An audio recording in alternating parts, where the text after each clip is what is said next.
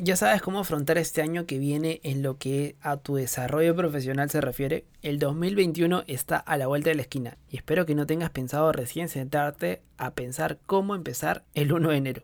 El plan empieza desde hoy, razón por la cual quiero sumar mi granito de arena a lo que en mi opinión no deberías dejar pasar a lo que te debes esperar del siguiente año. Y me refiero a estos cuatro grandes retos que debes tener en cuenta a lo largo del año y son esenciales para poder ver resultados si somos constantes en el mediano plazo. Mentirte es decir que estos resultados son al toque, porque empiezan por cambiar tu forma de pensar en muchas ocasiones y esto demora, y lógicamente el compromiso contigo mismo y los objetivos que tengas. Acompáñame a verlo de forma concisa y a detalle.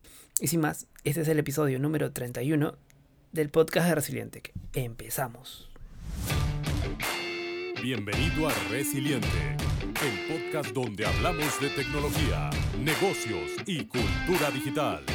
Además, te damos a conocer las mejores técnicas, habilidades, tips y herramientas que podrás aprovechar y aplicarlas en tu camino emprendedor.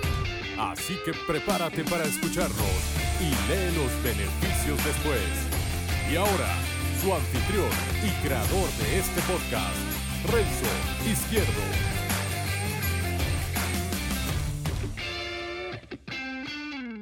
Hola y bienvenido al episodio 31 del podcast de Resiliente, donde hablamos de estrategias, tácticas, consejos, recursos y tips que podrás utilizar y aplicar en tu camino como profesional, ya sea en el trabajo, en tu propio proyecto o tu propio negocio, como emprendedor o futuro emprendedor, con el único objetivo de generar el mayor contenido de valor que puedo traer a medida que también voy aprendiendo. Es un win-win, créeme, y lo hago con mucho gusto.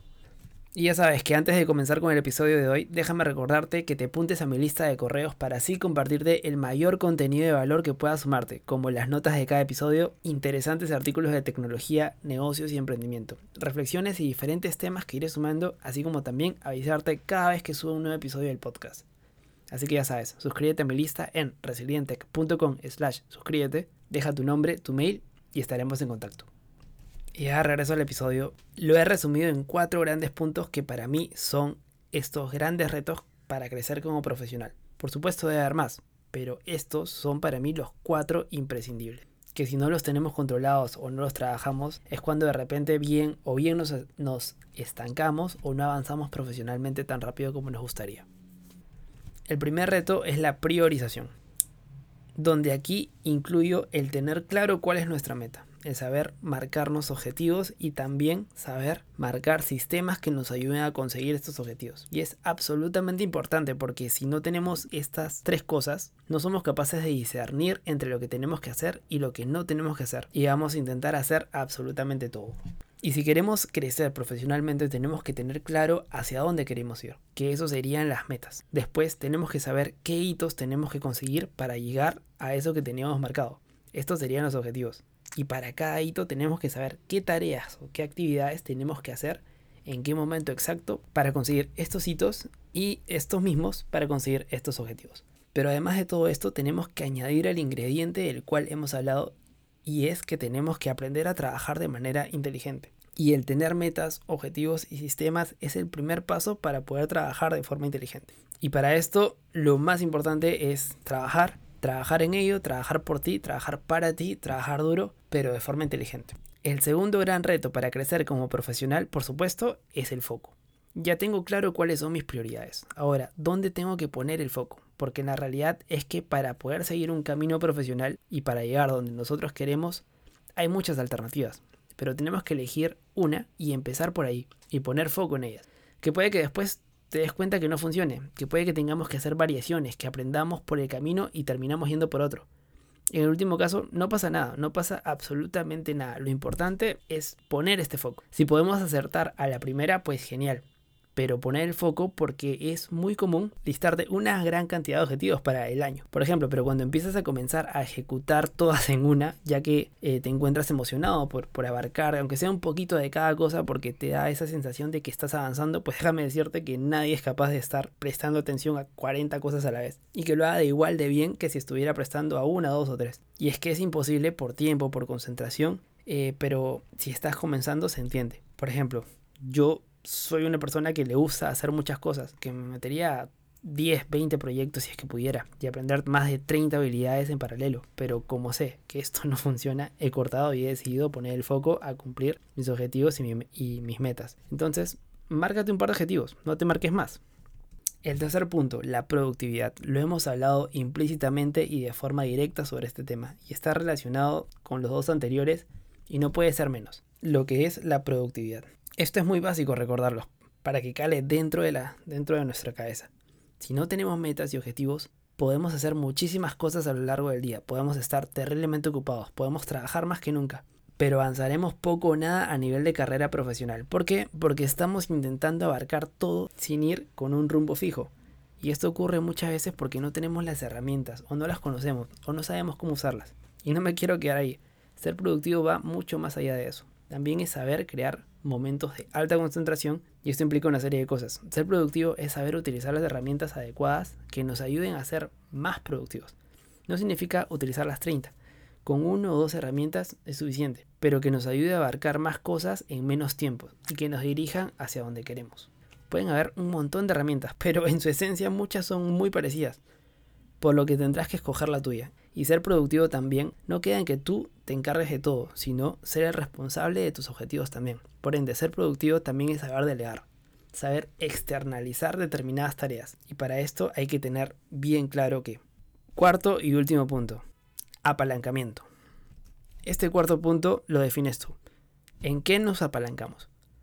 Cuando hablamos de apalancamiento quiero hacer referencia a estos drivers que podrán hacer que todo lo anterior te permita poder escalar en menor tiempo. Por ejemplo, creo que es esencial siempre apalancarnos de la tecnología, como la mejor herramienta para poder seguir aprendiendo y aplicando lo más pronto posible. Si sabemos cómo utilizar la tecnología dentro de nuestras prioridades, sin distraernos, claro está, te sorprenderán los resultados con la cantidad de herramientas que de verdad están ahí afuera y que ayudan a ello. Lógicamente, como había mencionado, escoge las que más te sirvan. Podemos también apalancarnos de nuestra red de contactos. Si no lo tienes, como nos puede suceder a muchos, comienza con las personas más cercanas a ti que tengas, como tu pareja, tu enamorado o tu enamorada. Estoy seguro que tienen más cosas en común relacionado a esto que lo que te imaginas, o si no también con amigos. No tienen que ser estos siete u ocho que te dicen qué hacer el fin de semana, o también a lo mejor basta con dos con los que puedas comenzar a compartir. Si los tienes, no pierdas el contacto con ellos. Basta con escribirles y saber cómo les va. Y si ya los tienes, y quieres aumentarlos, empieza a comprobar cosas nuevas que se encuentren entre tus prioridades y con ello conocer nuevas personas que sumen a tus objetivos, que no te desvíen a ellos. Lo mismo con la gente de tu trabajo, prueba con ellos también. Las demás palancas, porque yo he mencionado dos que creo que, que son vitales, las demás palancas las pones tú, las decides tú, siempre que recuerdes que éstas deben sumar y no desviarte de lo que te propongas. Pero creo que dos a tres palancas para tu año es suficiente para empezar a cultivarlas. Y en estos cuatro grandes retos para crecer como profesional, el tema de la gestión de emociones va dentro de ellos y me parece muy muy relevante. No voy a entrar en detalle ahí, pero una mala gestión de las emociones nos lleva a tomar también muy malas decisiones, porque las podemos tomar en caliente, porque no estamos viendo la realidad o porque nos llegan las emociones. Esto es un tema amplio que, bueno, se podría abordar por separado. Entonces, recordar grandes retos para crecer como profesional. La priorización el foco, la productividad y el apalancamiento. Si tienes claro estos cuatro conceptos y los trabajas y eres constante en ello, tienes todo para que no exista razón por la cual no crezcas como profesional. Y con esto llegamos a lo último del episodio de hoy. Muchas gracias y te quedaste hasta aquí. No olvides de seguirnos en Spotify y si nos estás escuchando desde Apple Podcast, regálame 5 estrellas y una breve reseña que me ayudará y mucho para que pueda llegar a más personas. Y no te olvides también de pasar por la web de resilientech.com, donde encontrarás las notas de este episodio y también podrás escucharlo desde ahí y ver mis artículos relacionados en emprendimiento, negocios y tecnología. Suscríbete a mi lista de correos para que no pierdas las actualizaciones de lo que acabo de mencionar. Y nada, gracias una vez más y no olvides de aprender a ser feliz con lo que tienes mientras consigues todo lo que quieres. Nos vemos en el siguiente episodio. Chau chau. Gracias por escuchar el podcast de Resiliente. Visítanos en nuestras redes y también la web a www.resiliente.com. Te esperamos.